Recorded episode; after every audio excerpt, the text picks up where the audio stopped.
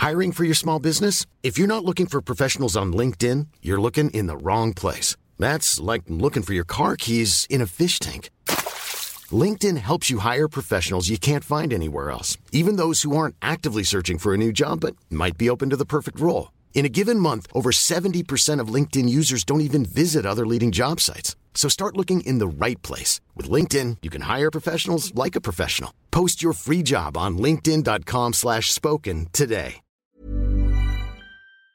Querida doctora Susana López Charretón, ahora sí que te hice esperar, viróloga especializada en rotavirus y divulgadora de temas virológicos. Es que nos dimos aquí un quien vive con, con varios asuntos. ¿Cómo estás, doctora? ¿Cómo estás, Susana? Muy bien, ¿tú qué tal? ¿Cómo te va? Pues este, a ver. Desmemoriado. Desmemoriado. ¿Cómo se te puede olvidar ciertas cosas, no? No lo te pasó también con alguien que, qué varo, con un amigo y cuando mi amigo casualmente me estaba escuchando, no, casi me hace la ley del hielo, el malvado. Me habla, por eso digo, no hay manera, la vacuna no quita el olvido. No. a ver, bueno, oye, a ver, Susana, déjame plantearte una cosa. ¿Se puede colocar la primera vacuna de una no sé si diga bien, ¿eh? Marca y la segunda de otra marca, por decirlo de alguna manera. ¿Se puede o no, Susana? Pues no se debe, ¿no? La realidad es que las pruebas clínicas eh, que se hicieron son con dos dosis de la misma vacuna. Eh, yo creo que ya hemos llegado a estos extremos porque pues no hay peor vacuna que la que no es vacuna, ¿no? Entonces, pues yo creo que, que no se debe, pero si llegara a ser el caso, mal no sería, no te haría mal, tampoco quiere decir que va a ser igual de bueno que si te pones dos de la misma como, como se marca, digamos, el producto. Eh, yo espero que, que se mantenga, digamos, la memoria de quién se está poniendo cuál y se les guarden sus segundas dosis. Pero, o sea, no es, no es algo como para escandalizarse. O sea, no debe de pasar, pero si pasa tampoco es una cosa tan grave. Digamos, no tenemos evidencia en este momento que pudiera causar algún retroceso, algún problema o cosa parecida, ¿verdad? No, no, nada por el estilo. A ver, de las, eh, ¿qué, diagnóstico hace Susana, eh, doctora, de las vacunas que ya se están aplicando en México? ¿Cuál es tu impresión de ellas? Porque luego también digo, uno no está para escoger, ¿no? Pero de repente dicen, yo prefiero una, prefiero la otra, aunque uno no esté para escoger, sino es, es lo que hay y hay que rápidamente aplicarse, ¿no? Así es. Sí, en este momento las aprobadas tienen diferentes eh, eficacias. Sí. Las de RNA, Moderna y Pfizer tienen arriba de 92%, la rusa parece ser que tiene 91%, AstraZeneca un poco más bajo. Eh, y, y, para le contar, ¿no? Son las que tenemos, digamos que ahorita en el mercado. La de Cancino yo no estoy tan segura de qué eficiencia tiene en este, qué eficacia tenga en este momento. No estamos para escoger, y de verdad que es mejor estar protegido con alguna vacuna que no protegido. Entonces, como que si cambiamos el chip un poco, ¿no? Esto no es electivo. Creo que la elección es protegernos o no. Yo creo que cualquier, la que nos toque, vamos, hay que ponérnosla. Porque si es mejor eso a nada. Esa es la realidad. O sea, es muy simplón, pero yo creo que si lo tomamos así, este, mejor nos protegemos con lo que se pueda. Sí, sí, sí, sí. A ver, eh, eh, Susana, el, proceso por el cual... ¿Ya te vacunaste o no? No, no, yo todavía no. no. me toca a ti? No, no, y ya me... Bueno, es que yo estoy en la, en la alcaldía Miguel Hidalgo y no me ha tocado. Pero sí, digamos, tengo buenos amigos que ya fueron y que son, son de mi edad, 69, 68, 70, por ahí. Y ha habido eh, expresiones de toda índole, ¿no? Este, digamos, desde que es mucha gente la que vacuna, hasta que a mí me fue muy bien, como Santiago Corcuera. Santiago Corcuera llegó a las nueve y a las nueve y media estaba afuera, ¿eh? Así de fácil. en la delegación Coajimalpa, en la alcaldía Coajimalpa, ¿eh? Para, para ponerlo de ejemplo. A ver, eh, déjame decirte, el, proceso, eh, digamos, un proceso como el que estamos viviendo, eh, digamos, tiene lógica que pasemos por todo, por todas estas dificultades, por las reacciones, por socialmente cómo alcanzas a ver este asunto, ¿eh, Susana? Sí, es, es, es una de las afectaciones más graves que tenemos ahorita, quizás, ¿no? La, la apreciación de las personas, la organización, y no es solo en nuestro país, ¿no? O sea, cómo, eh, cómo organizas la vacunación masiva de, de todo este mundo de gente, ¿no? Sin arriesgarlos más de la cuenta, pero que sea eh, rápido, documentado, que no se repitan, que no haya este abusos.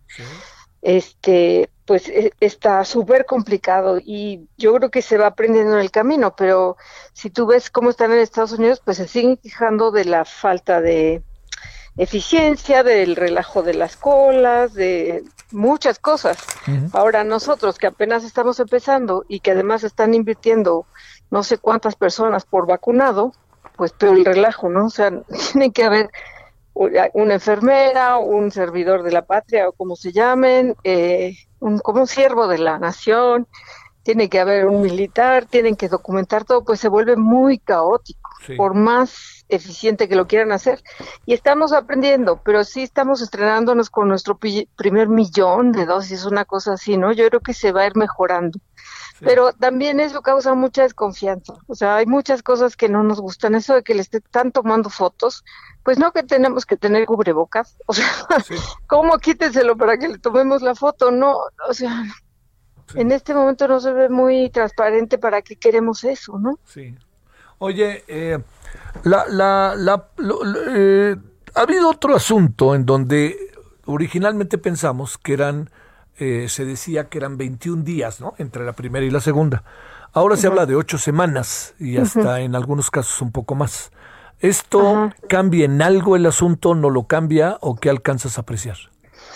No lo cambia. En realidad, la, o, sea, las reglas, digamos, escritas por la fase clínica 3, que se gastó un dineral en hacerla, dicen se tiene que hacer refuerzo a los 21 días, a los 28 días, porque eso fue lo que probaron pero los inmunólogos, la gente que se dedica a saber cómo es la respuesta inmune, saben que un refuerzo puede entrar hasta las ocho semanas sin riesgo y eh, sin disminuir la, la, eficacia de la vacuna. Entonces, eh, pues no es lo que marcaba, digamos, que el protocolo inicial, pero se está flexibilizando justo porque estamos al vuelo, aprendiendo la cantidad de gente que hay y la logística de volver a vacunar a todos, ¿no? No se va a dar abasto. Además, el abasto de las vacunas no es como lo habíamos planeado en el papel. Se retrasaron las de Pfizer, van llegando como por lotecitos, que, que no era lo que se esperaba.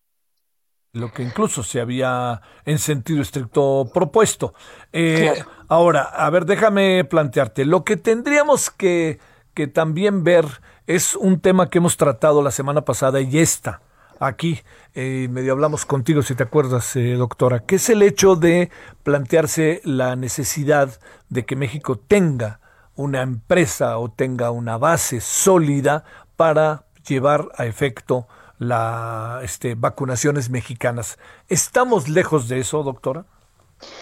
Pues hay una, eh, hay una vacuna bastante avanzada que es en, eh, en Querétaro, en, el, en los laboratorios Avimex, que son laboratorios que tienen ya muchos años, si lo hablamos, de experiencia en, vacunas veterinarias y ahora eh, dieron el brinco hacia hacer SARS-CoV-2 para personas.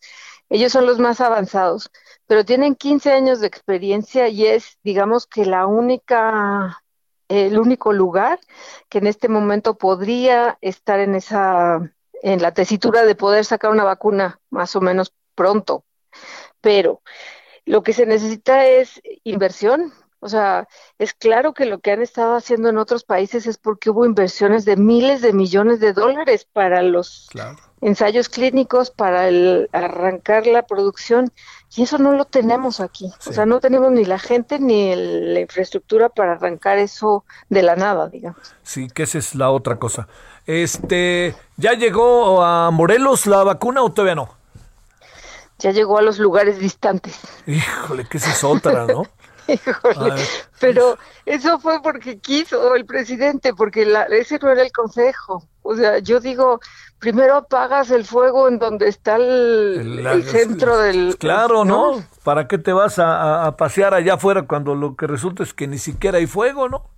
Claro, son chispitas y a lo mejor hasta los van a contagiar, o sea, va colmo de males con la tropa que va para cada lugar a vacunar. Sí, sí, sí. Está más peligroso, pero pues, ah, o sea, y el presidente dijo que esa era su decisión, porque esa no fue la decisión del comité asesor de vacunas que trabajan como locos, dan los consejos y luego se los cambian. Bueno, pues este ya. Doctora Susana López Charretón, muchas gracias Susana, como siempre. Te agradezco que hayas estado con nosotros.